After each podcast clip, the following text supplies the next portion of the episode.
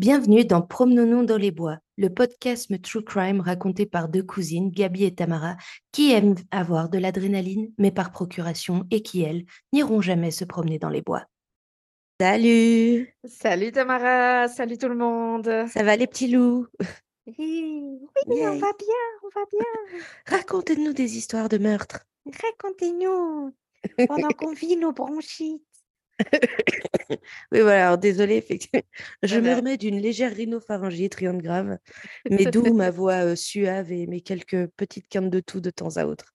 Bah, une fois c'est moi, une fois c'est toi, j'ai l'impression. Donc de toute façon, euh, il y en Allez. a une de nous qui va avoir une voix sexy. C'est bien, non? C'est bien pour nos auditeurs, ça. Bon, le thème du jour, Flic tueur. flic tueur. Alors, dans le sens, euh, pas euh, flics euh, qui ont tué, genre dans l'exercice de leur fonction, Exact. vraiment, genre, euh, c'est des flics, mais en vrai, c'est des méchants. Voilà. C'est des flics qui ont profité du fait qu'ils étaient flics. Tout à fait. Tout à fait. Bien. Je commence? Allez, go Je me Vas-y. lance? Je me lance, je me lance. Une fois n'est pas coutume, Tamara. J'ai décidé de faire un monsieur français. Oh Ouais, je sais, ça m'arrive. Alors, moi, je vais vous parler de Alain Lamarre, aussi connu sous le nom du tueur de l'Oise et même le tueur fou de l'Oise, parce que c'est très Ouais. important. hein. Euh, non, non, ouais, d'accord. Non, mais les, les noms, les étiquettes peuvent importer parfois. c'est très important pour lui, d'accord Il ne veut pas qu'on l'appelle juste le tueur de l'Oise. Alors, juste euh, avant tout, je vais vous donner un petit contexte, juste pour euh, marquer Ouais. un peu le contexte. Oula, c'est parti tout seul. Le contexte psychologique et pas Mhm. le contexte. On est donc dans les années 70, 90 pour les Français, dans l'Oise, qui est, me direz-vous, le département de la région des Hauts-de-France. Ça m'a pas beaucoup aidé, hein, personnellement, quand j'ai cherché ça. Bah, du coup, ça doit être dans le nord. voilà, en gros, si vous imaginez une carte de la France, euh, vers le haut, au milieu, en gros, entre Paris et le Pas-de-Calais, quoi. La pointe, c'est le Pas-de-Calais. Euh, t'as Paris, bah, tu mets le doigt au milieu. J'aime comme tu présumes du fait que je sais où est le Pas-de-Calais. Écoute, c'est- tu vois la pointe, le chapeau, la France, c'est ça.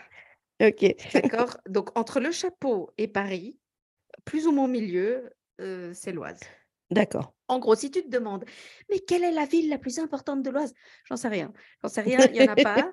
Il n'y en a Euh, pas, apparemment, il n'y en a pas. Euh, particulier, disons pas de grande ville, euh, mais je sais Mhm. maintenant que Chantilly est à l'Oise. Ah ah Comme Dans l'Oise. Qu'est-ce que j'ai dit? À l'Oise. Oui, bon, à l'Oise, dans l'Oise. En l'Oise. C'est paumé, quoi, voilà. Écoute, merde. Bref, dans les années 70 ou 70, à l'Oise ou dans l'Oise ou en l'Oise, c'est un peu la psychose générale, figure-toi, dû euh, au fait qu'entre 1969 et 1976, il y a un tueur qui a sévi Mm. euh, dans cette région et qui a tué euh, huit personnes, dont sept femmes. C'est l'affaire de Marcel Barbeau, qui sera arrêté en décembre 1976. On peut, je sais pas, il faudrait peut-être faire des recherches sur ce monsieur. J'ai euh, rien vu de tout, donc ça peut être intéressant. Mais euh, quoi qu'il en soit, euh, c'est un peu pas encore, euh, tu vois, c'est too soon. C'est Ouais. pas encore tout à fait digéré par la région, pas encore tout à fait Ils ont digéré. été un peu trauma, quoi. Ils sont un peu traumatisés, les gens de la région, vois-tu? Oui. Et surtout, la- la- les forces de l'ordre de la région sont encore un tout petit peu tendues. Voilà. C'est une petite région, donc, tu vois, ce genre, ouais, ce ok, de- d'accord. ce genre de choses n'arrive pas ici. Eh ben si, c'est arrivé. Voilà. Et ça va même arriver deux fois. Donc, l'affaire, en mai 1978, 78, euh, des gendarmes en patrouille trouvent une voiture, une Peugeot 504, abandonnée en bordure de forêt. La voiture est sérieusement endommagée. Il manque les plaques d'immatriculation. Le pare-brise est cassé parce qu'il semble être des, des coups de feu, donc des, Mhm. des trous de... Non, il faut pas que je dise trous de balles. Euh, des, in- des- Des impacts de balles. voilà, des impacts de balles, merci. Ouais, mais tu vois ce que je veux dire. Non, mais évidemment, oui. Voilà, c'est des trous, quoi. Une des portières est ouverte et là, il regarde dedans et c'est clairement une scène euh, pas très catholique. Du coup, ils partent quand même de l'idée que c'est une affaire de grand banditisme. Et donc, c'est pas la gendarmerie qui s'en occupe, c'est la police. Alors, tout de suite, j'avance tout de suite que je n'ai pas fait la recherche de pourquoi c'est pas la police, qu'est-ce que c'est du grand banditisme. Bref, hein. Euh, moi, je connais pas la différence. Tout ce que je sais, c'est que les gendarmes sont plutôt rattachés à l'armée, je crois. Ok. Mais aucune idée. Non, mais je. Ah non, non, mais j'admets alors toute mon ignorance à ce sujet-là. Mais bref, voilà. Dans la voiture, il trouve que le siège passager a une corde tout autour, comme si quelqu'un avait été attaché au siège, avait été, tu vois, mmh bien entouré. il trouve des mégots de clope, apparemment des gitanes sans filtre, pour faire bien français bien, bien français. Euh, une seringue qui semble avoir été utilisée. Il trouve des cartouches de fusil à pompe, donc ceux qui font euh, C'est ça, hein, un fusil à pompe? Je, oui. Je pense que c'est dans la définition. J'imagine que nos le auditeurs vont tout à fait imaginer. voilà, je suis sûre que quand ils regardent dans le petit Larousse, la définition, c'est ceux qui font tchuk tchuk. Tu sais, je pense. Ouais. Carabine qui fait tchuk tchuk. Carabine qui fait tchuk tchuk, voilà. Et des papiers de bonbons et chewing gum. Il trouve aussi un mouchoir sur le siège du conducteur et qui a du sang dessus. Et puis surtout, il trouve un plan dessiné à la main. Quand il le regarde, il conclut que c'est un plan de la poste d'une commune près de là, qui une commune qui s'appelle Pierrefonds. En gros, il pense que c'est un braquage qui, à main armée qui s'est mal passé ou bref, qui s'est mal terminé mmh. en tout cas. Sauf que quand il vérifie, bah, il n'y a eu aucun braquage qui a été signalé, en tout cas pas à la police. Enfin, ouais. Il trouve rien. Quoi. Alors, il relève les empreintes digitales dans la voiture, et puis il y a une fouille un peu des alentours, et puis un peu plus loin, il trouve les plaques de la bagnole. En fait, elle était à la femme d'un gendarme qui avait déclaré, l'avait déclaré volée quelque temps avant. Et puis voilà. Puis c'est tout. Il se passe rien, il se passe pas grand-chose pendant quelque temps. Et le 23 juillet 1978, euh, dans un petit bled qui s'appelle Pont-Sainte-Maxence, pas loin de là, Karine Gros-Piron sort du cinéma. C'est une jeune femme de 17 ans. Elle rentre chez elle, toute seule. Encore une fois, c'est un village. On parle d'un village. Hein. Euh, elle entend une voiture derrière elle, mais elle ne fait pas très attention. Et puis soudain, la voiture la rattrape, en gros. Et elle, elle a juste le temps d'entendre trois coups de feu et elle est blessée. Mais elle survit. elle est sous le choc, par contre. Alors, évidemment, elle n'a pas eu le temps de voir son agresseur parce que dans la bagnole et tout. Par contre, elle a eu le temps de voir la, voiture et elle raconte que c'est une Renault 12 couleur bordeaux ou rouge ou dans, ces tons-là. Ouais. Elle a eu du bol. Hein. Elle a eu un sacré bol. Il lui a tiré dans les jambes, en fait. Ah oui. après des, comme on dit, des enquêtes, des recherches balistiques, ils trouvent que le pistolet utilisé, c'était un Beretta 9 mm à canon court. Alors, pourquoi c'est important ce petit détail? C'est parce que c'est une arme rare. Ok. Euh, c'est pas une arme qui est utilisée euh, communément, euh, particulièrement en France, semble-t-il. Ah ouais, d'accord. Et c'est un peu considéré comme une arme de collectionneur, enfin qui serait cherchée ou en tout cas possédée par des collectionneurs. Mmh. Donc, ils cherchent désespérément, euh, donc ça c'est les gendarmes hein, qui cherchent désespérément la, la Renault. Donc comme je l'ai dit tout à l'heure, dans le département de l'Oise, les flics ils sont pas encore vraiment remis de l'affaire Marcel Barbeau. Euh, donc c'est vraiment, il a terrorisé tout, tout, le département. Et là, l'idée d'une nouvelle victime, euh, une femme, une jeune femme, ça les met à cran. Donc pour eux, c'est vraiment genre, faut retrouver le fou qui tire sur les femmes. La fusillade est prise en charge par la gendarmerie, comme j'ai dit. Et leur première priorité, c'est de retrouver la Renault 12. À tout à part ça, euh, je suis admirative de la nana qui reconnaît le modèle de. Putain, tu moi, reconnais une bagnole, toi? Ah, Moi, euh, si je vois pas la marque, je ne sais pas. Hein. Mais, moi, juste, même si c'est la marque, le... enfin, si tu me montres le logo, je suis pas sûre de reconnaître. Hein. À part le cheval de Ferrari. Euh, ouais. non, t'as des, as des goûts de. ouais, non, mais, oui, non, moi, il y a quelques marques que je reconnais, mais les autres, pas du tout. Non. À tout ça, euh, le 3 août, à Creil, qui est un autre village par là-bas, un gardien de la paix trouve une Renault 12 rouge mal garée. Alors lui, il n'est pas très au courant de ce qui est en train de se passer. Hein. Il, il, il est juste intéressé par la voiture parce qu'elle est mal carrée. Il s'approche, il voit que la voiture est ouverte, il met la main sur la portière et boum, Ah. la voiture explose. Enfin, il y a une détonation, on va dire ça comme ça. Ouais, non, parce qu'on n'est pas au... dans des attentats terroristes pro. Hein, euh, Non, mais bon, la voiture été euh, piégée quand même, quoi. La voiture était piégée, le gars est OK, il est blessé euh, parce que ça provoque un incendie, alors il, est- il a des brûlures au visage et aux mains. La police est tout de suite sur le coup, euh, ils analysent tout ça, puis ils voient que c'est une bombe artisanale, genre produit de jardinage et puis des trucs comme euh, Mm. de ce type-là. Dans la voiture, qu'est-ce qu'ils Donc, il recherche un jardinier. T'imagines? Tous les toutes, les vieilles, toutes les vieilles de la région sont suspectes. En plus, il y a une chier d'agriculteurs par là-bas. Euh, dans la voiture, ils trouvent une seringue, des mégots de clopes, des papiers de bonbons, enfin voilà.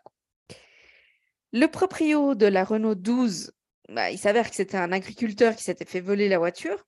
Et là, il raconte aussi qu'il, euh, que dans la voiture, il y avait son chéquier. Euh, Ah. tu, te- tu te souviens des chèques? Ça n'existe plus aujourd'hui. Ouais, je sais plus quand on m'en a demandé un la dernière fois, puis j'étais là. Ouais, ouais, t'as envie de te marrer. Tu sais que moi, j'ai jamais eu, eu de chéquier. hein. Ah, en France, c'est plus commun, même encore à l'heure actuelle, ouais, pour mais... des grosses dépenses. Ah, mais enfin, ouais, nous, on n'a jamais eu de chéquier. quoi. Enfin, bref, donc les gendarmes partent à la chasse au, au chèque. Les gendarmes? Non, c'est les... c'est la police, pardon. Qui partent à la chasse au chèque. Et euh, ils trouvent que c'est une vingtaine de chèques qui ont été émis euh, pour de l'essence, des fleurs, à différents endroits. Ah oui, il y avait même l'achat d'une sorte de sèche-cheveux ou d'un un peigne. Ah, truc. al- Enfin, alors, ceci dit, je voudrais noter qu'à l'heure actuelle, en tout cas là en 2023, je pense que la plupart de ces endroits, pour des petites sommes, ils t'acceptent pas les chèques. Oh, on est d'accord, Ouais. j'imagine bien. Là, on est enfin, vraiment années euh, 70, enfin, laisse tomber. Oui, oui, je là, c'était commun, un ouais, chèque ouais. pour deux balles, quoi. Bref, ils ne savent pas trop quoi en faire de cette liste d'achats. Donc, ils vont voir tous les commerçants en question. Et euh, les peu de commerçants qui se souviennent euh, du bonhomme, ils, ils disent tous plus ou moins la même chose, qui est que c'était un gars assez tranquille, plutôt beau gosse, mince, grand, jeune, qui inspirait la confiance. Donc, euh, 25, autour des 25 ans, 25-30 ans, allure soignée, le gars qui te filerait pas un chèque en bois, quoi, en gros. Et, et bizarrement. Et puis, euh, plusieurs disent qu'il a une- un air un peu militaire. Il est très, très coiffé, bien. Tu vois, Mm, genre. Ouais, euh, ouais. tu vois le genre. Genre propre sur soi. Et un sur soi, exactement. Et ils font un portrait robot grâce à ça. Maintenant, le gros problème dans cette histoire à ce stade-là, c'est qu'il n'y a aucune communication entre les gendarmes qui enquêtent la fusillade et ceux qui enquêtent euh, sur la détonation de la Renault 12. Ah, bah oui, mais en plus, ça s'est pas passé dans les mêmes communes, donc. euh, Ben, si. En soi, euh, c'est très, très près, quoi. Mm. Tu vois?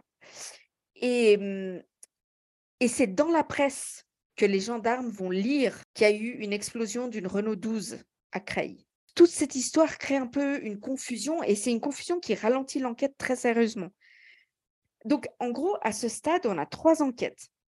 Il y a une enquête sur cette Peugeot 504 qui est liée, selon eux, à du grand banditisme, qui est confiée à la PJ de Creil. Il y a la fusillade contre Karine Gros, pardon, Gros-Piron, qui est une enquête dirigée par la gendarmerie de Pont-Sainte-Maxence. Et il y a l'explosion de la Renault 12 entre les mains de la police de Creil.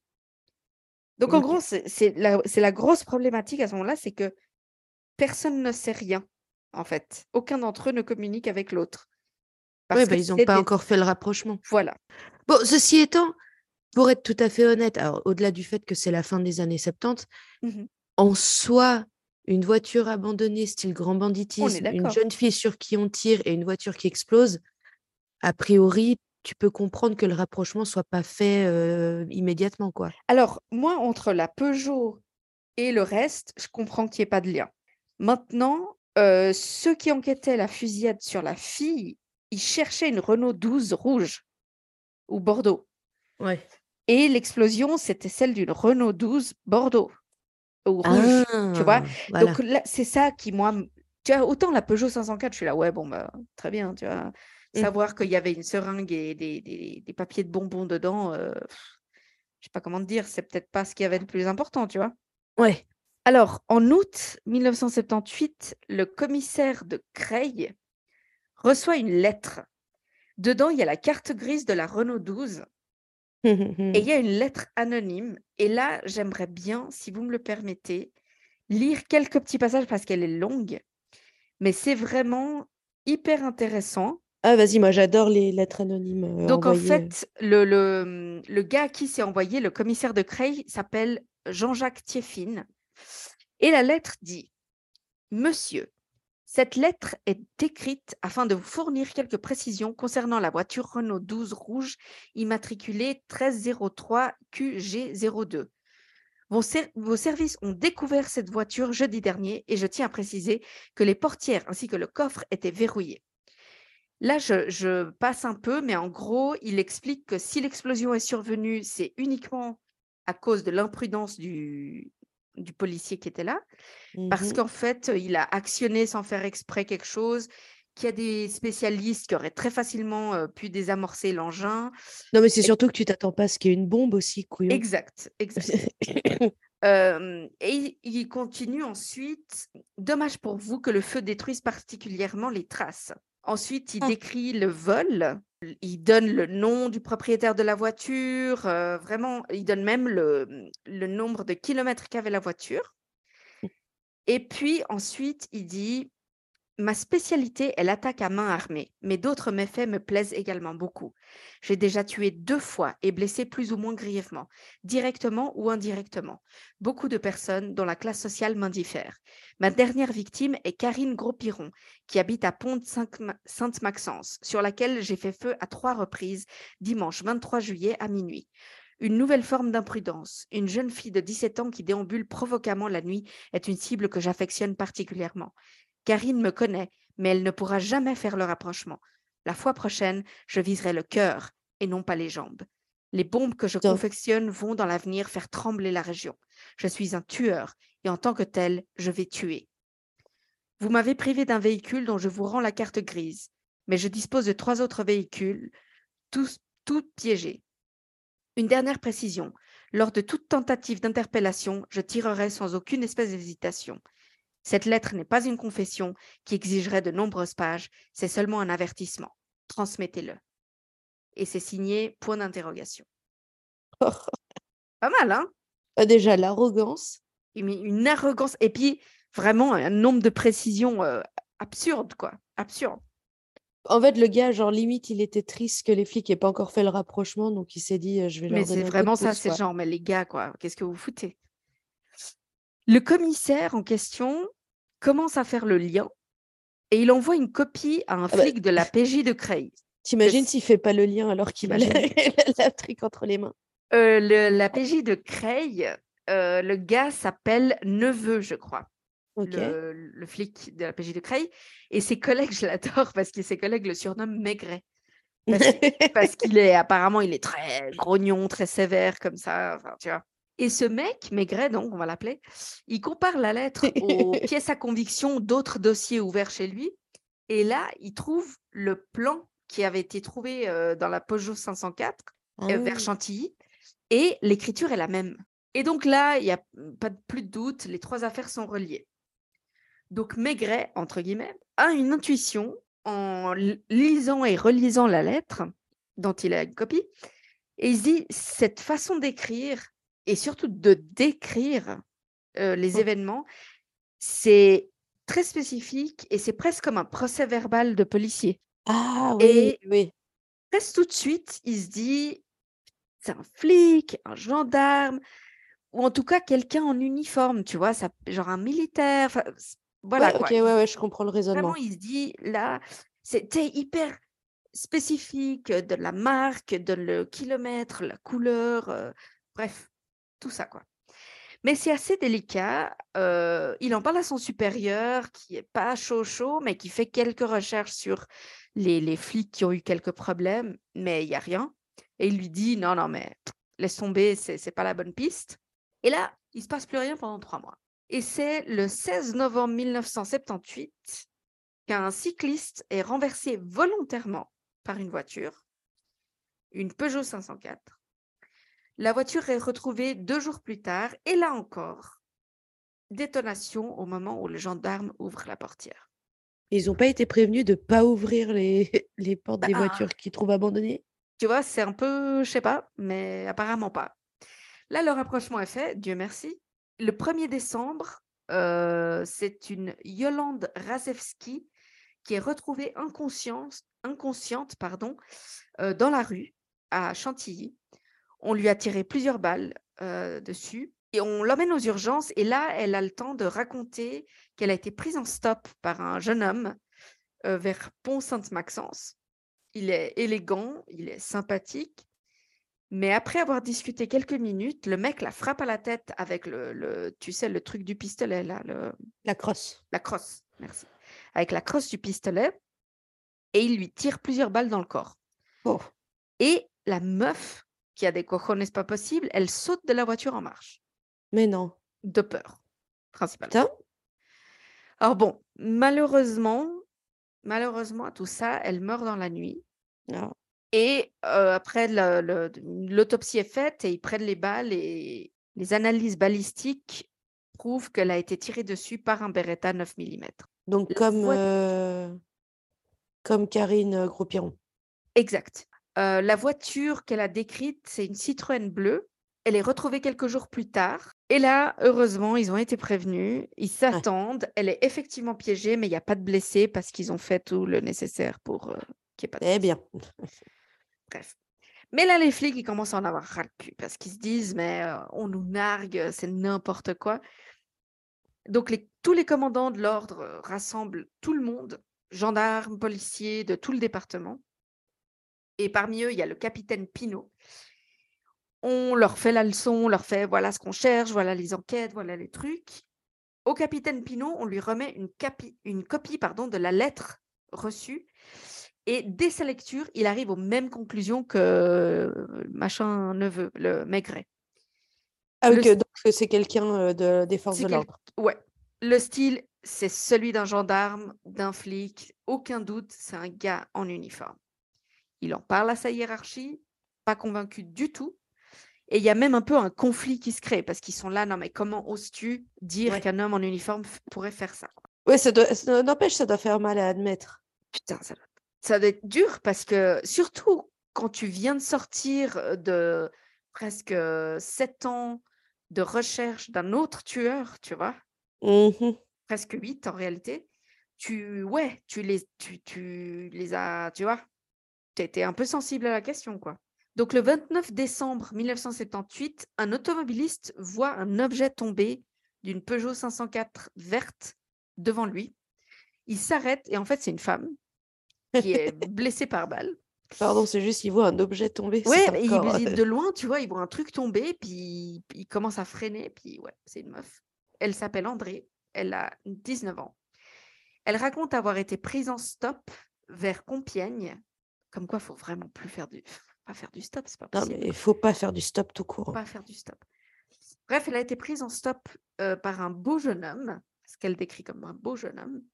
Après avoir discuté quelques minutes, il change complètement d'attitude et il va même jusqu'à lui dire, et je cite, Maintenant, je vais vous faire du mal. À nouveau, je rigole, pas parce que c'est drôle, mais genre, euh, ah mon Dieu, quoi. Ouais.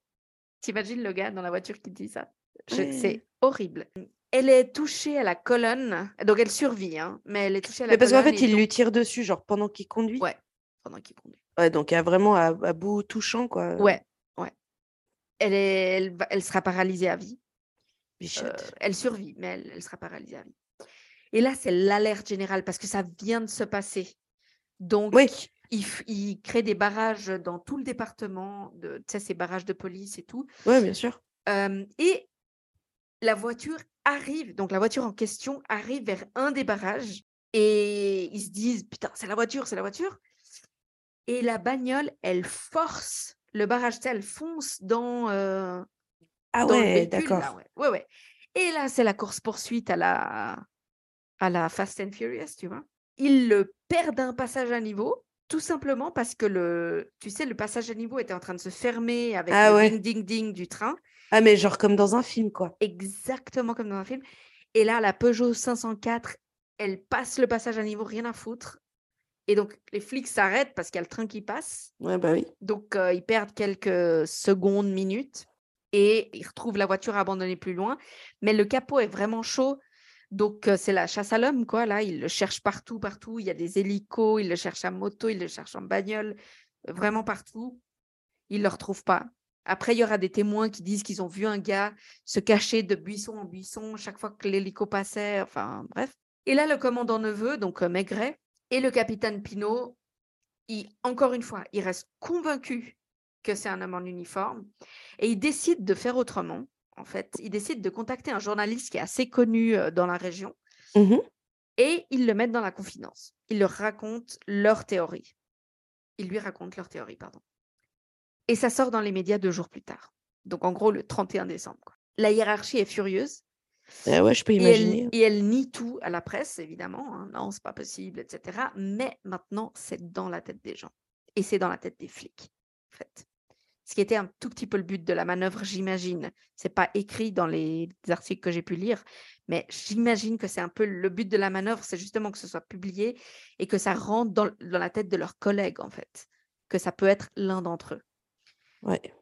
Quatre jours plus tard, la police reçoit une deuxième lettre qui est beaucoup plus longue et beaucoup plus violente. Et là, pareil, j'aimerais lire quelques passages, pas tout parce qu'elle est vraiment, vraiment très longue.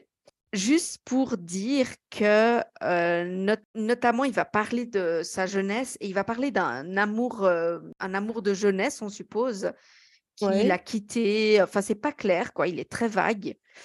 Et la lettre commence disant Probablement attendiez-vous que je me manifeste par un écrit quelconque. Je me suis décidé afin de vous éclairer sur mon comportement particulier. Lisez attentivement chaque mot, qui dans ce texte possède toute sa valeur, tout son sens. Je ne cherche pas à ce que l'on me comprenne, je ne veux pas que l'on excuse mes actes. Ils sont le fruit d'un état d'esprit différent, engendré par de mûres réflexions. Ma pensée est intense et constante, je ne suis pas un dément, je suis parfaitement conscient et je contrôle totalement chacun de mes gestes. Je n'ai jamais subi de traitement psychiatrique. Physiquement, je ressemble au commun des mortels, etc., etc. Euh, il est vraiment euh, hyper fort sur le fait qu'il il parle d'hypocrisie, d'égoïsme, de cruauté de, de la société. Et il dit ensuite, je hais l'homme, j'exècre la femme. Cette haine s'est accumulée en moi au cours d'une adolescence difficile et passionnelle. Et là, il parle de son premier amour, d'une femme qui a été tuée par un chauffard. Ça l'a complètement perturbé, traumatisé. Il parle du fait qu'il a pleuré pendant longtemps. Et finalement, il dit, les cauchemars où son corps ensanglanté me prend dans ses bras. Tout cela a transformé un être sensible et calme en un monstre implacable, ivre de vengeance et de sang. Désormais, je refuse toute féminité. Je veux détruire et tuer, au hasard, jusqu'à ce que je sois tué. La folie n'est pas en moi, elle est dans l'homme, dans la société qu'il a construite, dans le crime éternel qu'il commet. Et il parle de cette euh, cavale, de cette course-poursuite. Et il dit Vendredi 29 décembre, vous m'avez éprouvé physiquement, car je suis resté dans le marais tard dans la nuit, sale et trempé, transi par le froid, traqué et méfiant. Et vous allez me payer cette journée-là. Je vais tuer des policiers, j'ai ce qu'il faut pour cela. Je vais aussi tuer d'autres filles en leur faisant éclater la tête. Elles mourront plus sûrement. J'ai visé le cœur, je ne sais plus ce qu'est un cœur. Où il se trouve Aussi la fille de Crépy-en-Valois n'est pas morte. Elle et celle de Chantilly ont réussi à ouvrir la portière et à sauter. Je ne les ai pas poussées. Si j'arrive à conserver le corps d'une fille, je le découperai et j'en serrerai les morceaux et j'en sèmerai pardon les morceaux dans les villes. Et là, il décrit euh, Ah. différentes choses. euh, euh, en gros, de ce qu'il a fait avec la 504, euh, où il l'a volée, etc. Et il annonce qu'il va prendre un peu de repos. voilà. Ah, mais il a l'air absolument relou, le gars. Ouais, mais ce qui est fou, c'est que si tu lis la lettre, parce que là, elle est, elle est mmh, le, là, de là où je la lis, elle est transcrite telle qu'elle. Mhm. Et il n'y a pas de faute d'orthographe. Enfin, tu sais, c'est genre un gars clairement hyper intelligent, quoi, qui sait s'exprimer. Ouais, mais il est relou. Ah, il est relou. Tu lis son machin et t'as envie de dire, mais ta gueule. C'est- ah, complètement. Complètement. Pff, Complètement fou. oh, Complètement fou. Non, mais euh, enfin, c'est même pas le truc de fou, c'est, euh, je sais pas comment dire, tu sais, ce genre de gars euh, qui croient aussi être plus intelligents qu'ils ne le sont. Et, je- et Absolument. ça, et ça se lie complètement parce que, ouais, l'arrogance et le narcissisme, et puis on n'en a rien à branler que t'es. Enfin, Bichette, t'as eu une vie difficile, il y a plein de gens, ils ont une vie difficile, ils tuent pas, tu vois. C'est clair. T'es juste un relou. C'est clair, c'est clair. Mais là, dans cette lettre, par contre, les, le, ce que le Maigret, là, il va trouver, c'est quand même des éléments super importants Mm. parce que euh, bah, ça lui donne quelques indications, tu vois? Ça, ça lui donne pas mal même d'indications sur qui il est et sur son état de santé mentale. Après, Et il peut mentir hein, aussi, le type. Absolument. Mais à tout ça, le mec a quand même déjà appelé une fois au téléphone anonymement en annonçant un... Ouais, euh, quelque temps avant. Il annonce euh, une explosion, il va faire sauter je sais pas quel bâtiment, il se passe rien.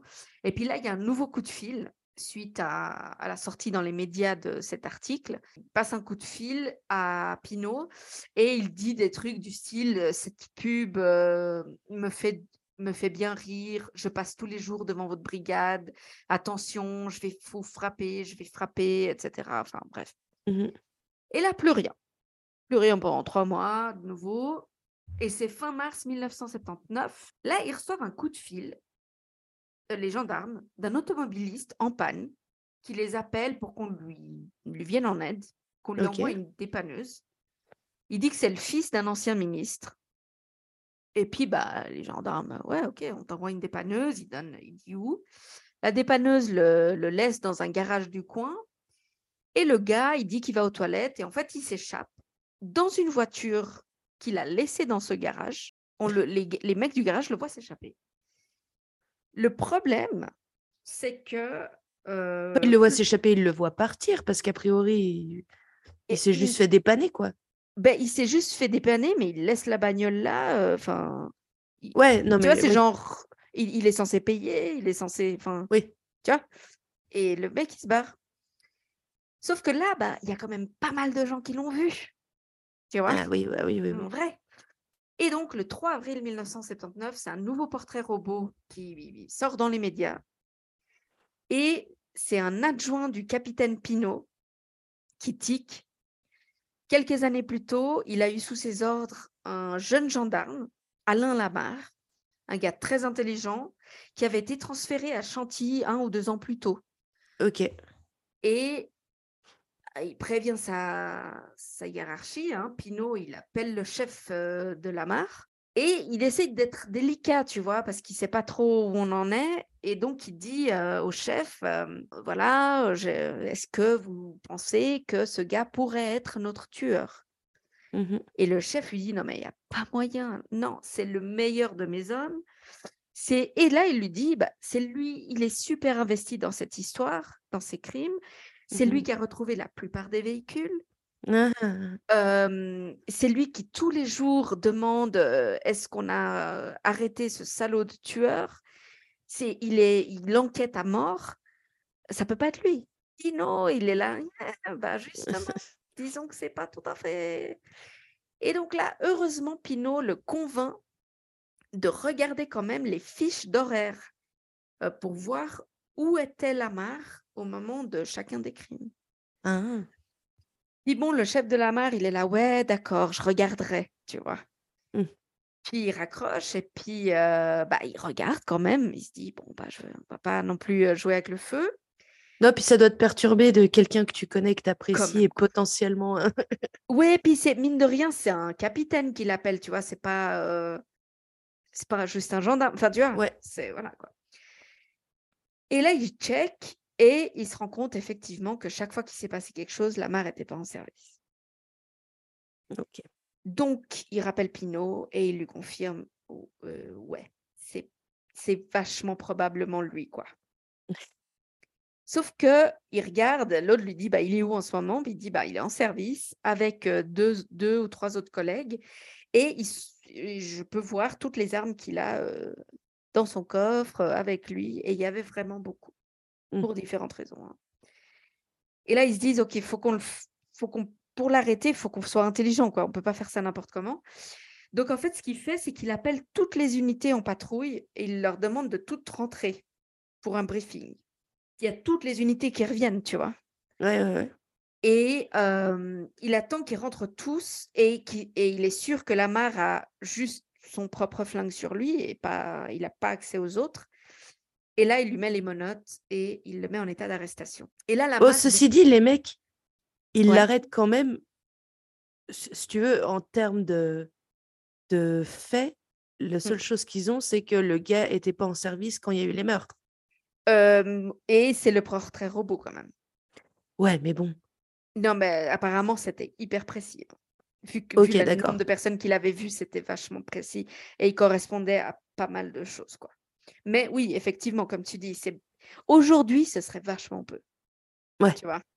Maintenant, je me dis à l'époque, dans cette petite région, who knows? Ouais. Mais en- sur, le moment, ils se sont dit, voilà, ça correspond un peu aussi au fait que c'est l'un d'entre nous, comme plusieurs d'entre eux le pensaient. euh, il n'était pas en service.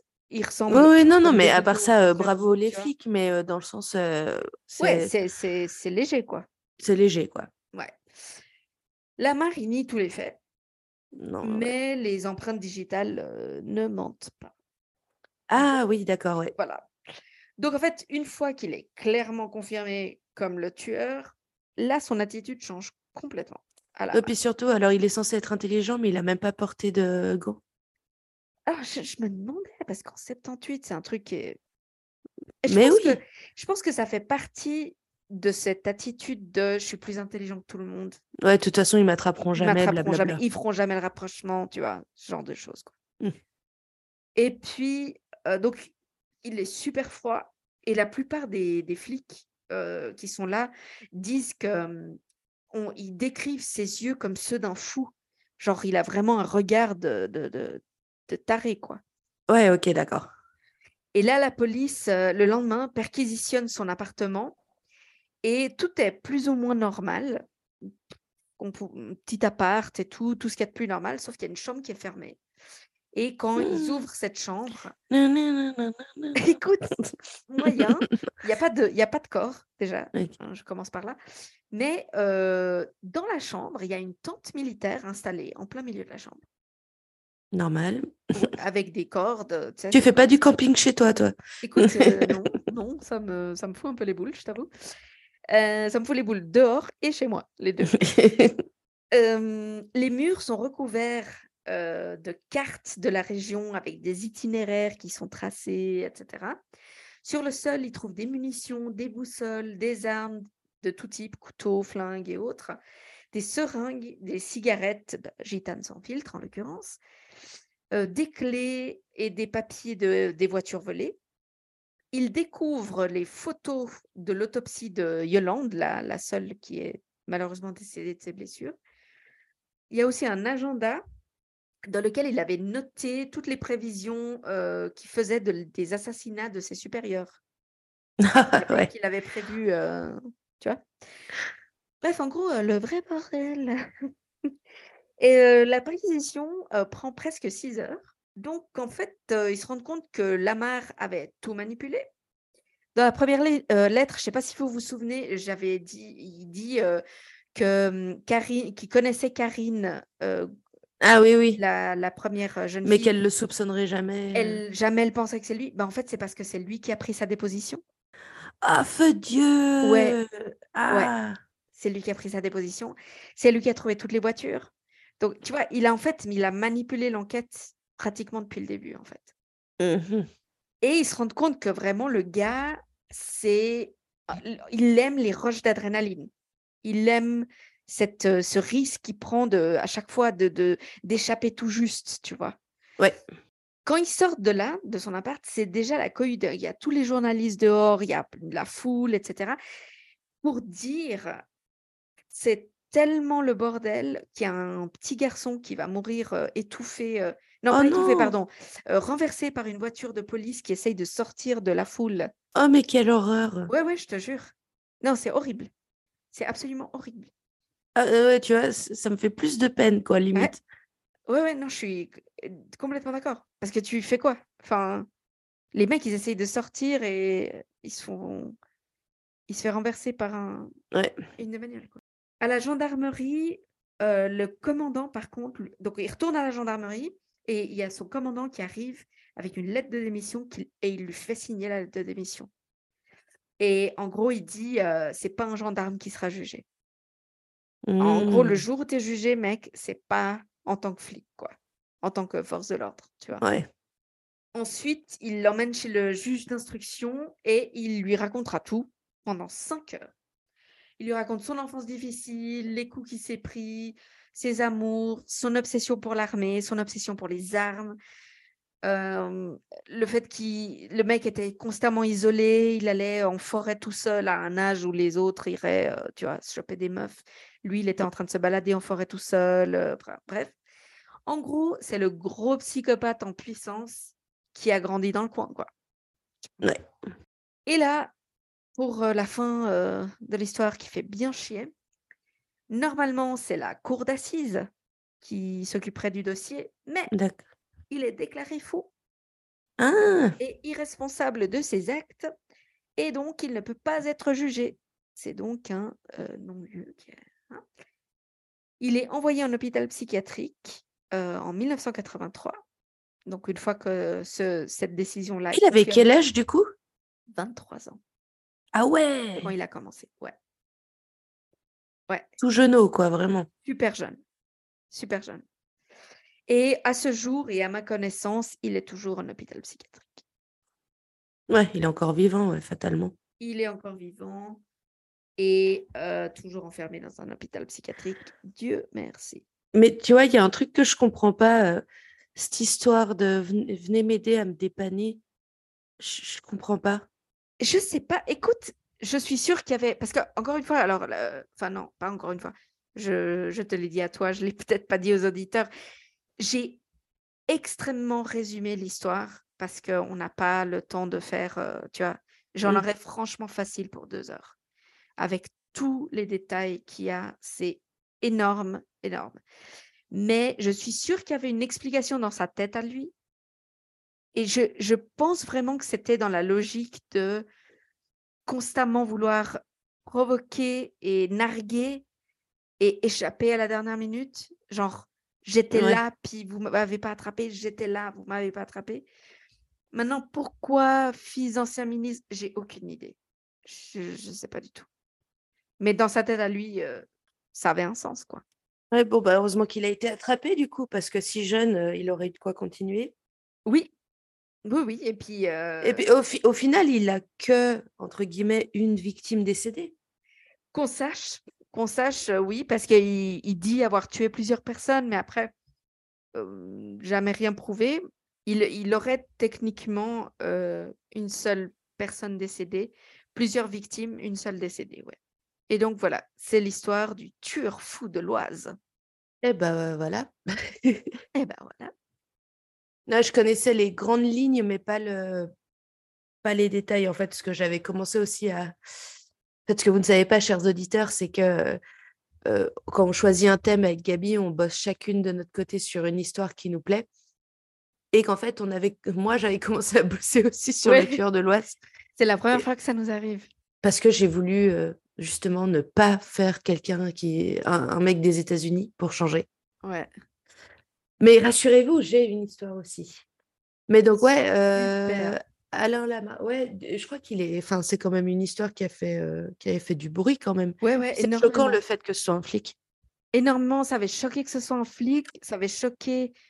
C'est dire aussi ces lettres, parce que là, je vous ai vraiment lu quelques phrases, hein, mais euh, elles sont longues. Et puis, euh, c'est très explicite, très. Alors, ouais, ça avait choqué. Puis en plus, dans une région qui, venait, qui, qui était à peine en train de se remettre d'un tueur, ils sont passés à un autre. Je- Ouais, c'était vraiment. euh, Sur le moment, c'est- ça passait pas très, très bien, quoi. Mais heureusement, ils l'ont attrapé assez vite. Et je dois dire quand même que, que ils, ont, ils, ils ont malgré tout fait du bon boulot, les flics, tu vois. Oui, oui, non, pour le coup, ouais. Puis bon instinct. Vas-y, raconte-moi Allez, je passe mien. Bon, alors du coup, moi aujourd'hui, comme je le disais plus tôt, je voulais pas parler euh, d'un gars euh, des États-Unis, parce que comme on disait avec Gabi dans un épisode, ce qui est chiant, c'est que chaque fois qu'on cherche un thème, aux États-Unis, on, on pourrait faire des podcasts que sur ce qui se passe aux États-Unis, Claire. et on aurait euh, enfin, de quoi faire un podcast pendant dix ans, enfin jamais s'arrêter, parce que C'est quand même une source assez inépuisable Ah, hein. de connards et connasses. Et du coup, je suis allée, euh, je me suis dit, tiens, euh, essayons de, de chercher autre chose.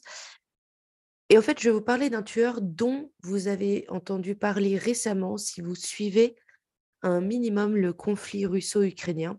Mmh Et je vous présente d'avance mes excuses, je risque d'être un peu euh, confuse dans mon récit, tout simplement parce qu'il y a à la fois beaucoup de choses qui ont été écrites sur lui, mais c'est toujours la même chose. Il y a des détails par-ci par-là qui changent, et c'est plus confus qu'il n'y paraît. Bref, tout ça pour dire que je vais vous parler aujourd'hui de Mikhail Popkov.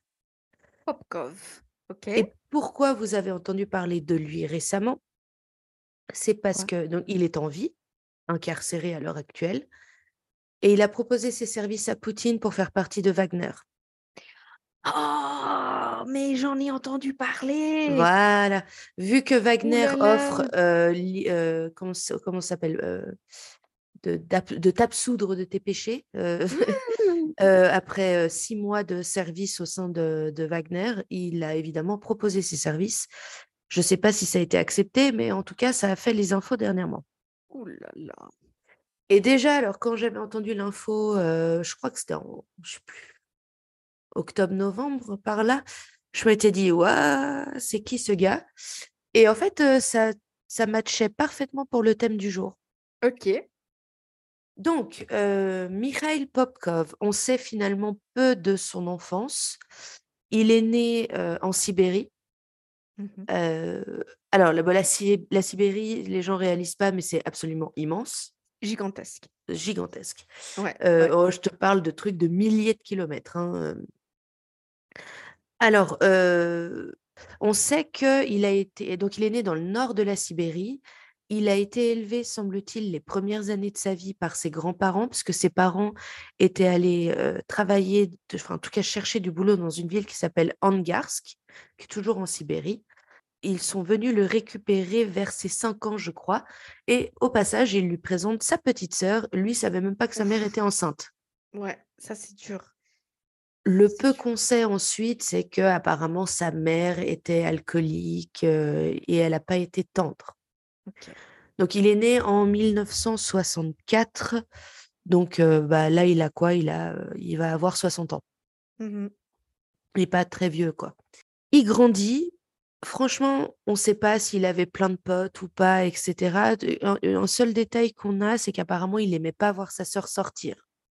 Il a un OK. problème avec les femmes. euh, il a un problème avec les femmes qui, qui aiment trop. euh, Enfin, même pas, je veux dire, qui aiment trop faire la fête, les femmes qui sortent tout court. après.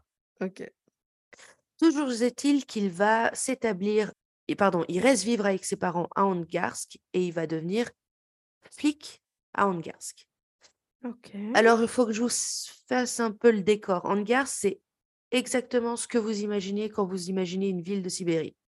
C'est sordide, c'est c'est gris, euh, il fait froid, euh, il y a tout le temps de la neige, euh, enfin, ou de la glace. C'est des blocs d'immeubles en béton. Ouais. La ville a été construite par des prisonniers qui sont envoyés au goulag. Et en fait, la ville elle-même, donc c'est 250 000 habitants, et la ville est entourée de pénitenciers. Voilà. Et en général, quand quelqu'un est libéré de ses pénitenciers, s'il ne sait pas où aller, il va vivre à Angarsk, qui est juste là, quoi. Donc Donc, t'imagines un peu le type de population, quoi. euh. c'est un bordel de dingue. Il y a des guerres de gangs, il y a des meurtres en Ouais. veux-tu, en voilà. C'est euh, vraiment, c'est sordide. C'est vraiment Mmh. je- tout ce que vous imaginez de triste en mode URSS, c'est Angarsk. Voilà. C'est Voilà. voilà. Donc pas un environnement hyper sain, euh, ni pour élever des enfants, ni pour y grandir, ni voilà. Popkov, en fait, euh, est quelqu'un de discret, mais d'assez apprécié. Mmh Parce qu'apparemment, il est plutôt aimable. euh, D'ailleurs, il va se marier, euh, il va avoir une fille, et c'est vraiment, c'est genre, c'est la bonne famille, tu vois. Apparemment, il aime sa femme, euh, ils font du vélo ensemble, il adore sa fille. Euh, les deux collectionnent ensemble des voitures miniatures. euh, Waouh, quand même. hein. Non, c'est vraiment, en fait, tu sais, c'est vraiment le bon papa, tu sais, il adore sa fille, il passe du temps avec. euh, Elle-même dira plus tard en interview que elle a toujours été la fifi à papa et qu'elle adore son père, tu vois. Ouais, ouais. Donc en plus, a priori, il est, sais, en plus, pas violent, chill, quoi. Ouais. Alors, tout commence dans les années 90, en 92 plus précisément, où il y a un premier corps d'une jeune femme qui est retrouvé. Mais en fait, ça passe relativement inaperçu. Parce que comme je le disais juste avant, c'est une ville où des meurtres, il y en a une chier. Ouais. Et de ce que j'ai compris, et à nouveau, certains articles se contredisent, cette première femme a l'air d'être une prostituée. Donc, autant te dire que elle, est inexistante, euh, tu vois. Voilà. Et en fait, ce qui va se passer, c'est que, sincèrement, pendant presque dix ans, il y a un nombre de victimes juste dingue qui va s'accumuler mmh et tout le monde s'en fout. Oh, wow. C'est c'est pas les, les, les flics s'en foutent, ils ont d'autres chats à fouetter. J'ai découvert aussi que en fait, Angarsk, c'est vraiment genre la ville euh, un peu punition. C'est-à-dire que si t'es pas né ici et que tu vis pas de base, les flics qu'on a envoyés travailler dans cette ville, c'est un peu par punition ou pour se débarrasser d'eux. Ah ouais, carrément. Donc c'est pas la fine fleur de, des forces de l'ordre qui est là. et surtout, ils ont être flic dans ce genre d'environnement, ça doit être l'enfer, quoi. Ouais, puis j'imagine corruption, tout le tintouin, tu vois. Ouais, ouais. Mais en tout cas, euh, surtout qu'en plus, il y a plein de corps, on les découvre que au printemps. Parce qu'ils sont souvent abandonnés en forêt et puis euh, on les découvre une oh. fois que la, la, glace ou la neige commence à fondre. Donc jusqu'en 98, en tout cas, il n'y a rien qui bouge. Et il y a finalement un jeune adjoint du procureur de la ville d'Irkoutsk, Irkoutsk, pardon, qui en fait qui est la, on va dire la capitale du district de la Sibérie, qui est pas si loin en fait, qui est envoyé à Angarsk. Et lui, il a en tout cas, il en veut, et il remarque tout de suite déjà que les enquêtes ont été complètement bâclées. Mmh il, il comprend tout de suite qu'il y a un serial killer et il fait des rapports en ce sens à la hiérarchie, puis il commence un peu à dire, à engueuler tout le monde en mode, mais les mecs, vous avez fait de la merde. Ouais. Vous avez interrogé personne, ou si vous les avez interrogés, franchement, c'était euh, à coup de blague euh, carambar. Enfin, franchement, ça. non, mais vous avez fait du travail de merde, quoi, clairement. Et en fait, bah, les gens vont pas trop apprécier. Et, ah, moins d'un an, mais même la hiérarchie, en fait, moins d'un an après, il est retiré du dossier. Waouh! parce qu'en fait, clairement, il y a une volonté des autorités de, bah, de cacher les faits. De une, pour pas admettre le climat de violence qui règne dans la région, mmh et de deux, parce que bah, c'est très. Alors, c'est plus l'URSS déjà à ce stade, mais il y a quand même cette volonté un peu de, bah, de cacher la merde. Mais bien sûr, bien sûr. Donc, alors je tiens à dire, malheureusement, et j'en suis désolée, il y a beaucoup trop de victimes pour que je puisse toutes les nommer. Le, donc ce jeune adjoint du procureur qui en voulait, lui, il avait remarqué que le modus operandi était similaire, voire exactement la même. Mais quel est-il justement? En fait, Michael profite de son statut de flic pour patrouiller en voiture la nuit. Alors pas forcément en voiture de flic, mais en fait, il a son badge avec lui. Mmh et en fait, il, récupère des filles qui sont un peu ivres, qui sortent de fêtes ou de boîtes. Il leur montre son badge et il leur propose Est-ce que tu as besoin que je te ramène chez toi? À celles qui acceptent, il va poser des questions, tenter de discuter. C'est un peu, en gros, il leur propose Est-ce que je te ramène chez toi ou est-ce que tu as encore envie de t'amuser? Si elle dit qu'elle veut rentrer chez elle, si elle est, je mets des guillemets que vous pouvez pas voir les auditeurs, mais je mets des guillemets si elle est sage euh, et qu'elle est genre qu'elle s'excuse d'être ivre ou qu'elle a honte d'elle-même, il la ramène chez elle il la tue pas. Et sinon, il l'emmène dans les bois. Oh, oh merde. Ouais, voilà, c'est vraiment, en gros, si la fille est un peu agressive ou s'il il voit qu'elle se méfie de lui, ça le vexe. Alors que la fille a raison de se méfier de lui, tu vois. Ah, putain, t'imagines? Ouais, ouais, ouais. Oh. Et en gros, il... alors il a violé toutes ses victimes quasiment. Je crois que c'est très rare qu'il ne l'ait pas fait. Et en fait, il va les tuer avec ce qu'il a sous la main ou ce qu'il a dans la voiture à ce moment-là. Donc, ça peut être aussi bien un couteau qu'une hache. Ou ah, c'est déjà arrivé qu'ils sortent des, des armes qu'ils avaient sous scellées, d'autres affaires. Ah Et du coup, il va les utiliser là. Le mec. Ouais, mais bon, de toute façon, vu que les ils, ils- ils font pas bien leur job, franchement, il vit sa meilleure vie, quoi. Ah bah clairement. Euh, Il a trouvé la planque, quoi, le gars. complètement, complètement. Alors, moi, tout ce que je sais, c'est qu'ensuite, on arrive au début des... On, a- bah, on est, on est déjà donc en 98, quand il y a le premier adjoint du procureur qui avait commencé à dire que, hé les mecs, euh, Ouais. faudrait peut-être... euh, Il y a un petit problème par ici. euh. Et en fait, en 2000, il y a un nouveau flic qui arrive sur place, qui reprend l'enquête. Et en fait, c'est au tout, tout, tout, tout début de l'usage de l'ADN, en tout cas en Russie, dans les affaires criminelles. Mais genre, à l'époque, ça coûte tellement cher, c'est tellement rare et tellement précieux que genre, euh, il y a des échantillons de sperme qui sont envoyés à Moscou pour analyse, mais genre, les labos, ils font, je- ou en tout cas, la police ne peut payer que six analyses par an.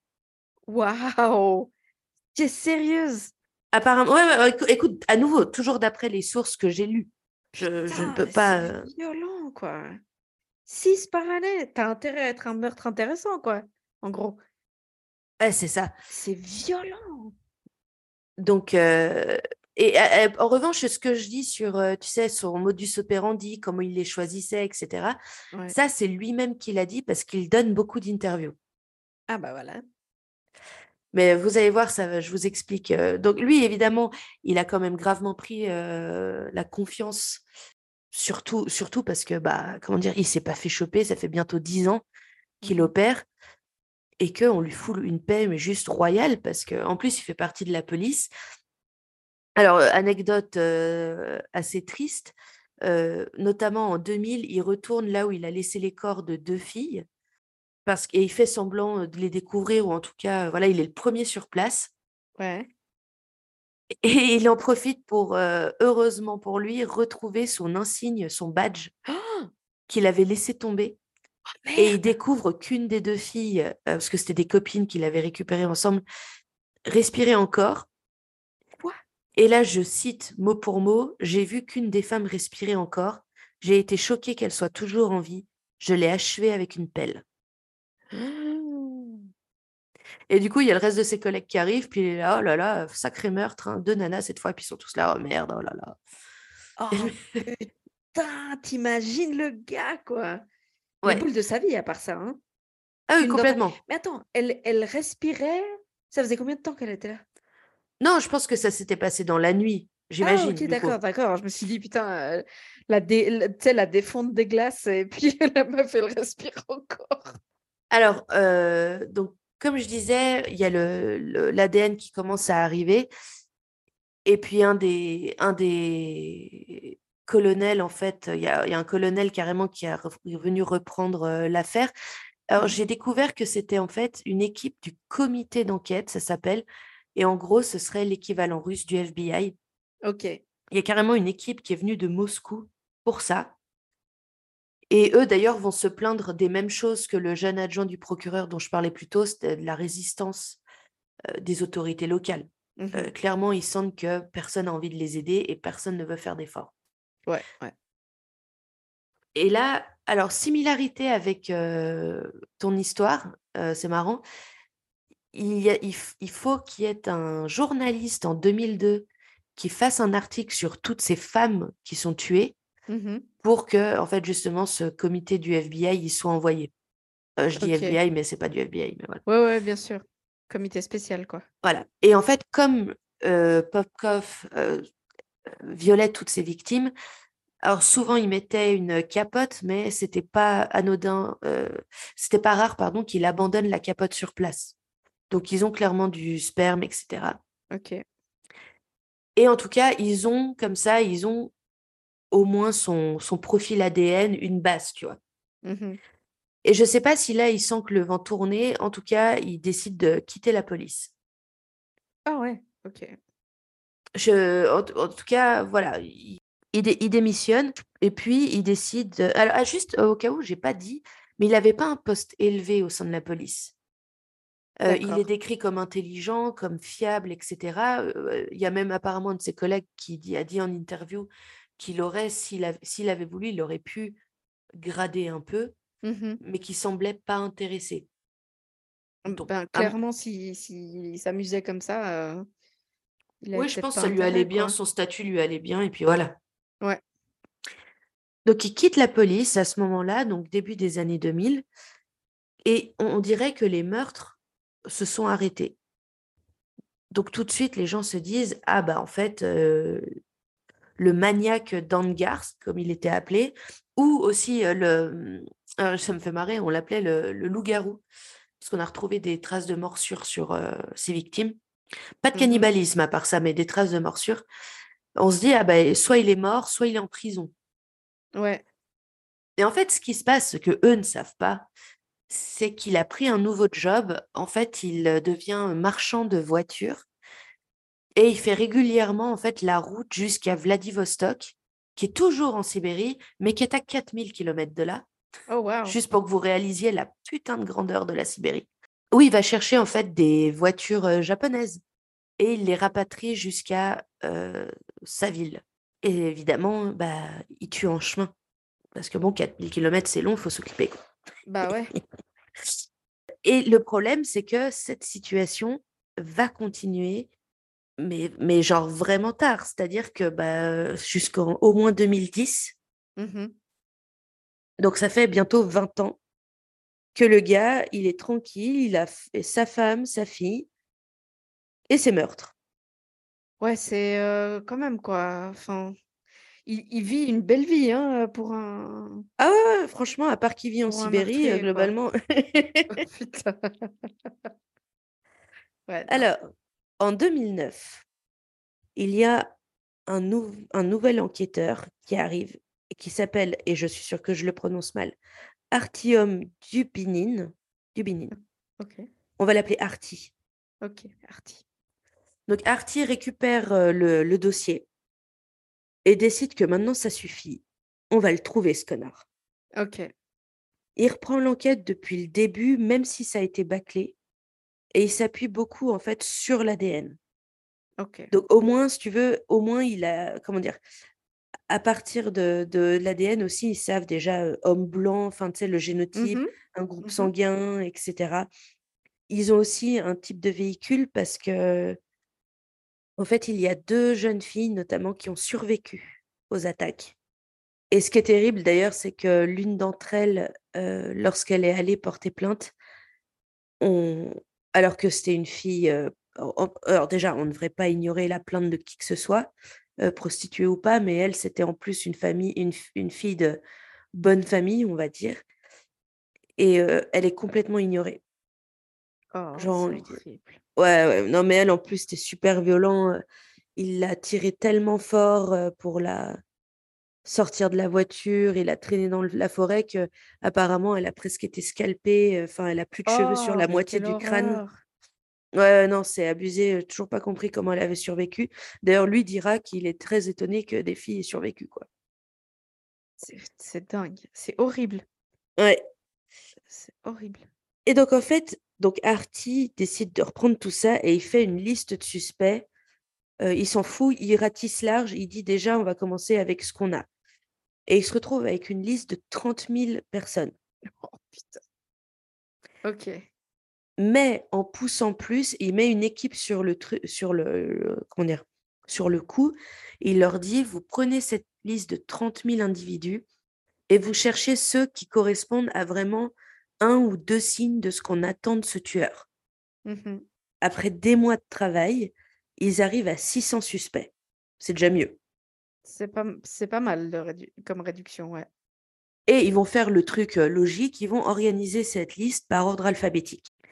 Et à partir en fait de la fin 2010, ils vont convoquer chaque personne de la liste pour prélever leur ADN. Parce qu'à ce moment-là, la technologie a effectivement évolué. euh, entre, c'est sûr qu'entre l'an 2000 et 2010, bah, ouais. technologiquement, il y a eu une super avancée. Et maintenant, on peut. euh, Enfin, c'est pas, c'est pas six tests par an, tu vois. Les convocations donc pour la lettre P tombent en mars 2012. Ça, je le lis d'après un article de France Info. OK. apparemment Popkov donc se rend à la convocation. Il aurait dit à la personne chargée de faire le prélèvement: «Et si je refuse?» et la nana lui répond: «Bah, faudra me dire pourquoi». Mmh Et du coup, Popkov a pas les couilles de lui dire non et heu, bah, 2 semaines plus tard, les résultats, heu, tombent et c'est un match, heu, parfait. Ouais. Il est le coupable. OK. Bon. Alors, le truc, c'est que lui, à ce moment-là, il est, heu, en trajet, heu, vers Vladivostok et il s'attend de toute façon, il s'attendait, hein, il sait qu'il est coupable, hein, donc heu et en fait, il y a une équipe qui est envoyée et qui arrive à le choper avant qu'il puisse leur tirer dessus, parce qu'il avait une arme sur lui et il est donc effectivement arrêté en 2012 et là, en fait, je alors vous vous dites: «Bon, bah, voilà, elle est vite finie ton histoire», mais en fait, j'ai l'impression que c'est presque pire par la suite, dans le sens où ce gars est vraiment un psychopathe. Heu, enfin, je à nouveau, je ne sais pas quel est le terme clinique, mais heu, j'utilise le mot psychopathe, heu, à la légère, on va De dire. de manière très générale. Voilà. Déjà, il il a pas de remords et lui, vraiment, il dit juste: «Heu, putain, je suis dégoûté, jamais j'aurais pu prévoir l'ADN». Ah! Enfin, c'est c'est ça ce qui le gêne? Ouais, en fait, c'est surtout, il dit, et ceci étant, il a raison, que si l'utilisation de l'ADN dans les crimes ne s'était pas généralisée, il serait encore en train de tuer, allègrement. OK. Ce qui ce qui est pas faux. Parce que sincèrement, si ça continuait comme ça, il y avait pas grand moyen de le Ouais, il y avait personne qui enquêtait réellement de toute façon donc Non, en plus, il correspond pas au profil type de ce qu'on imagine d'un tueur heu, aussi sérieux. Ouais. Alors il a il avoue 22 crimes et il est, heu, très vite condamné à la perpétuité en 2015 et c'est vraiment genre, heu, tu sais, c'est Docteur Jekyll et Mister Hyde, comme je disais, c'est petite vie de famille parfaite, il c'est genre, tu sais, comme ils disent, dans un article, ils disent: «C'est le genre de papa qui qui se lève au milieu de la nuit pour aller chercher sa fille en sortie de en en sortie de boîte», tu vois? Waouh! Ah Tu sais, ouais, vraiment le le le papa modèle, quoi. Ouais, ouais. Et puis sa femme, franchement, elle, est atterrée. Elle s'est jamais doutée de rien. Il est doux avec elle, il est gentil. Heu, elle s'est jamais sentie menacée, Ouais. enfin, tout le monde tombe des nues. Ouais, ouais, ouais, ouais. Lui, en revanche, n'est pas, considéré comme, atteint de quelque trouble mental que ce soit. Il est pas jugé fou, il est tout à fait mis en prison Ouais. et il regrette, rien du tout. Et là, en fait, pour, profiter un peu, enfin, pour animer un peu sa vie, parce qu'en prison, c'est vite monotone. Donc non seulement il accorde une chier d'interviews, qu'il fait toujours payer, bien sûr, parce que comme ça, il peut s'acheter des clopes et puis, puis en plus, ça l'occupe. Mais C'est vraiment, il donne beaucoup d'interviews et puis il fait, les reconstitutions, il accepte de lire des tru enfin, il se fait offrir des grilles de sudoku, des clopes. Ce qui est terrible, c'est que donc, comme je disais, il a avoué 22 meurtres et sauf que, bah, en 2017 ou 2018, il va en avouer, tenez-vous bien 59 nouveaux meurtres. Ouais. Ah, c'est du simple au double, quoi. C'est, heu, Ah, mais il c'est a nouveau? En ouais, en en plus? ouais Oh et on s waouh! Et on sait que c'est des vrais et qu'on sait que c'est vrai parce que tu sais, des fois, tu sais, on voit des affaires où il y en a, ils ils dénoncent, enfin, ils se, ils s'accusent de meurtres qu'ils n'ont pas commis ou Ouais, de choses comme ça. En fait, non. Là, c'est plus que vrai, c'est-à-dire que pour les 50 meurtres il emmène, heu, il peut les citer, il sait qui c'est, il sait où sont les corps. Quand les corps ont pas été retrouvés, il les emmène exactement là où il ça il sait quelle blessure il a infligée et cetera. Mh.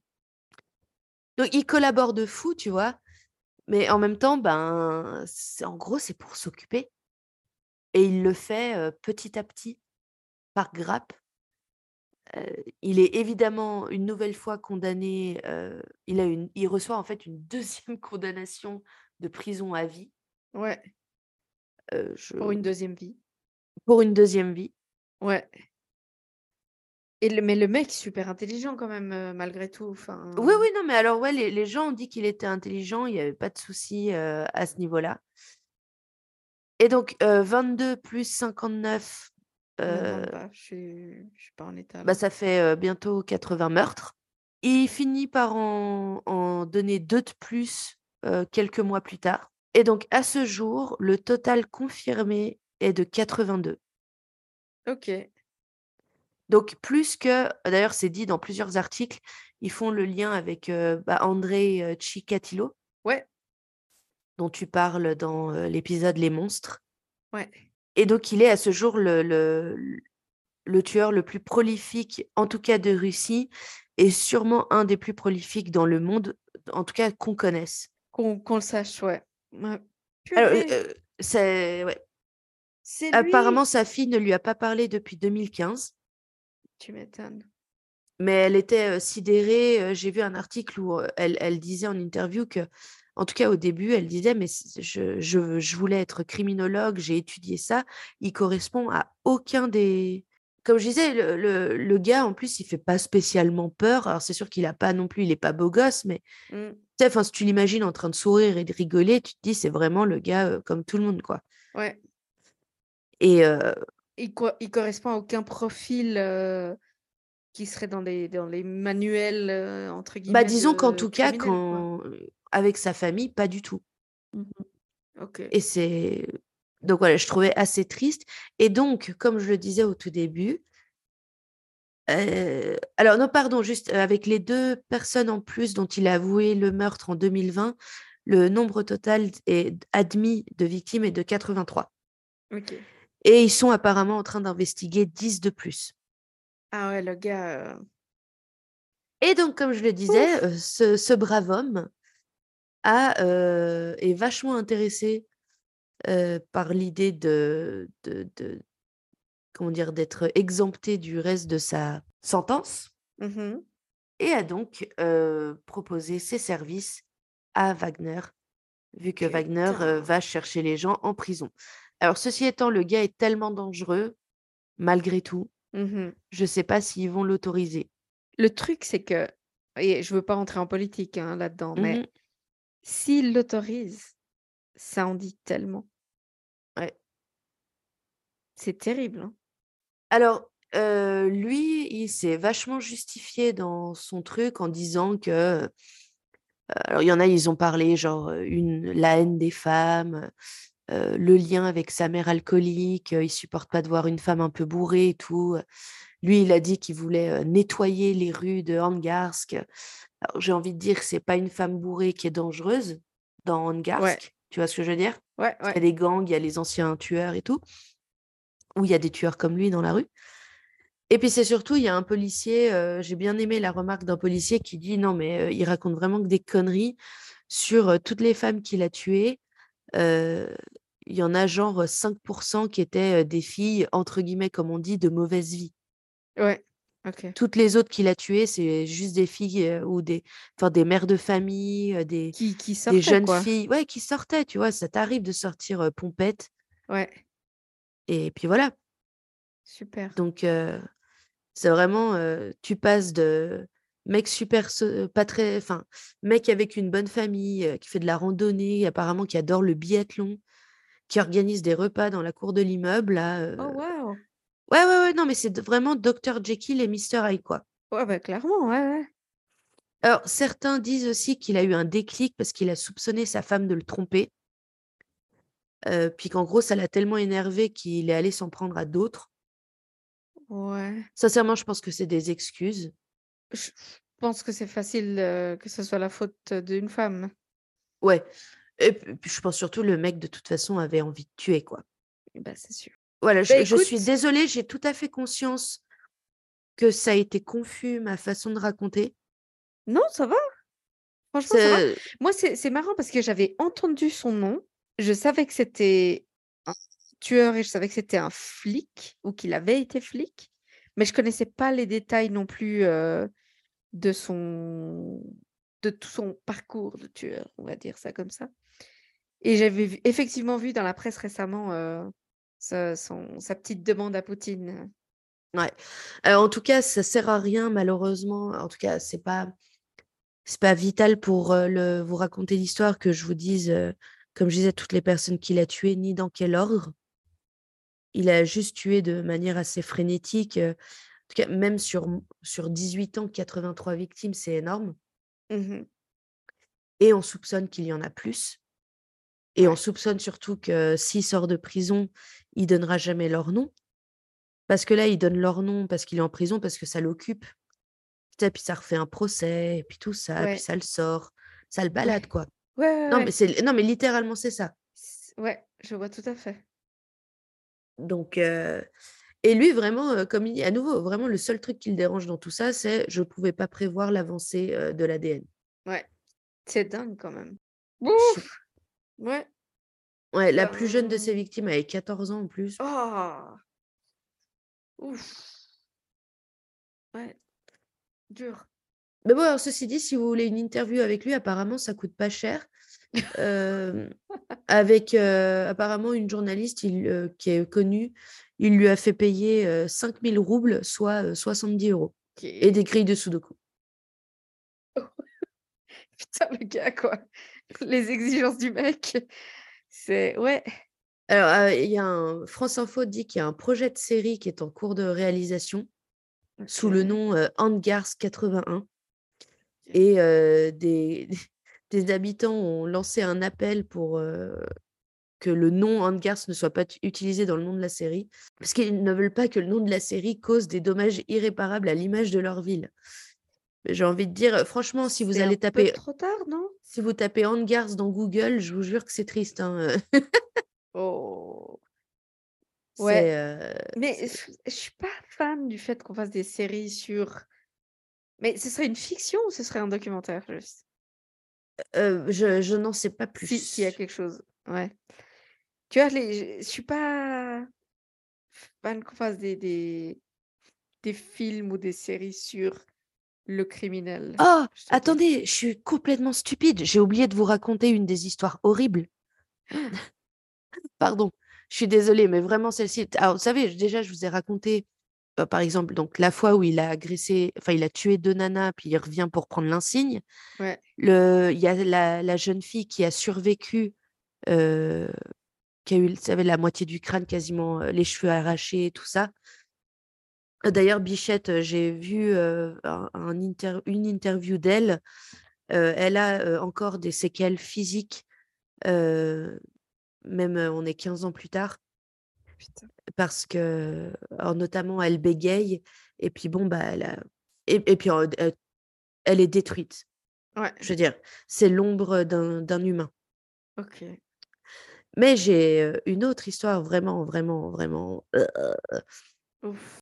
C'est une a vengeance contre, heu, ma survivante ou heu? non, mais il y a une jeune femme, en fait, de 18 ans Ouais. qui, heu, il il lui fait ce qu'il fait à tout le monde et il la laisse pour morte et en fait, elle se réveille à la morgue. Arrête! Non. Je te jure, elle se réveille et elle est dans une salle avec d'autres cadavres. Parce qu'en fait, elle était tellement abîmée et tellement froide parce qu'ils l'avaient abandonnée nue dans la neige et tout, qu'en fait, ils ont cru qu'elle était morte et ils l'ont mise à la morgue. Oh, mais quelle horreur! Ouais. Oh, le Donc, heu, cauchemar! mais genre, heu, ouais, ouais et puis, genre comme dans les séries, elle avait l'étiquette attachée à son doigt de pied, enfin Oh putain! Mais elle a survécu donc après? Elle a survécu, alors elle est elle a elle est paralysée en partie, je crois et mais apparemment, donc elle s'est mise à hurler dans la morgue et puis ils Tu l'ont trouvée, imagines? heu ah. Attends, mais Ah ouais, j'avais trouvé glauquissime cette affaire. C'est glauque! Oh, le cauchemar! Ah, Mais voilà et surtout, il y a certainement bien plus de meurtres sur la route, jusqu'à Vladivostok. Bah, ouais. Oh là là! Elle s'est réveillée dans la morgue. Ouais, c'est glauque, hein? Oh, mais c'est horrible! Tu imagines survivre pour que ça t'arrive? Genre, tu survis? Bah, écoute, je préfère à la rigueur me réveiller comme ça que me réveiller parce qu'on vient de me planter un scalpel dans la Écoute, je sais p je ouais, je sais pas, putain. Ah oui, puis attends, une fois, il a même tué la prof de musique de sa fille, heu, bah, parce que c'est elle qui l'a ramassé OK. Et l'école organisait une collecte de fonds pour payer ses funérailles et il a participé. Non, mais ça, c'est presque drôle. Enfin, c'est même pas presque, c'est drôle. C'est franchement drôle. Ouais, enfin c'est Oh waouh! Oh le Donc voilà. mec, euh, sans sans gêne quoi, sans rien, sans vergogne. Donc voilà, c'est l'histoire de Mikhail Popkov que les Ukrainiens vont peut-être bientôt croiser euh, euh, Oh quelle horreur. en train de se battre pour Poutine. Ben on le saura, Voilà, hein? voilà. Voilà. Eh bien c'était un épisode qui était moins drôle que prévu. Je Ouais, là, celui-là, non, euh, il est pas. pas j'avais- pas c'est pas génial, hein? On n'avait pas une grande latitude en termes de blagues. Non, malheureusement, c'est pas grand-chose à dire, mais waouh! Waouh, waouh, tu te réveilles dans la morgue. OK. Ouais, Ah, je vais m'en souvenir ça. Celle-là, je vais m'en souvenir. Oh la pauvre! Mais bon, comme je te disais, on en apprendra sûrement plus dans les années à venir s'il reste en prison. Ouais. euh, comme je disais, parce qu'il il va continuer de confesser des crimes euh, petit à petit. Ouais, ouais. Et voilà. Bon, bah écoute, c'était un c'était un criminel bien intéressant. Parfait. Parfait. C'était le thème du jour. C'était les flics tueurs. Je sais pas quel accent c'est, hein, ce que je suis en train de faire. Pas tout. Aucune idée. Aucune idée. Mais euh, voilà. Bah, J'espère que ça vous a intéressé. J'espère que vous ne ferez pas de cauchemar, euh, que vous vous réveillez dans une morgue. Ce serait, ce serait malvenu. Et puis, euh, vous êtes euh, quelques-uns à nous entendre, nombreux, je ne sais pas, je n'ai pas suivi les dernières stats, mais on vous remercie. Suivez-nous, likez. Apparemment, il faut faire des, des abonnements revus sur certaines chaînes pour qu'on soit un peu plus hop, hop, hop. Je crois sur Spotify, si tu... Ah oui, notamment sur Spotify, tu peux nous, ouais. tu peux nous donner euh, un nombre d'étoiles ou je sais pas quoi. Voilà. Donc, euh, si vous êtes sur Spotify, go. On est sur YouTube? Ah On est oui, on est sur YouTube. on est sur YouTube. En fait, c'est, je- c'est, je- on a fait les vidéos.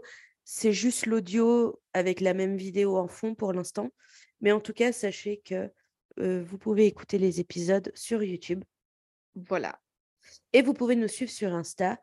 Euh, notre nom, c'est promenon-du-bas, nous-du-bas podcast. Jawohl. À mardi prochain pour un nouvel épisode. Yay! Yay! Bonne Allez. semaine à tous. Bisous à les loulous. Bisous. Bye bye. Bye.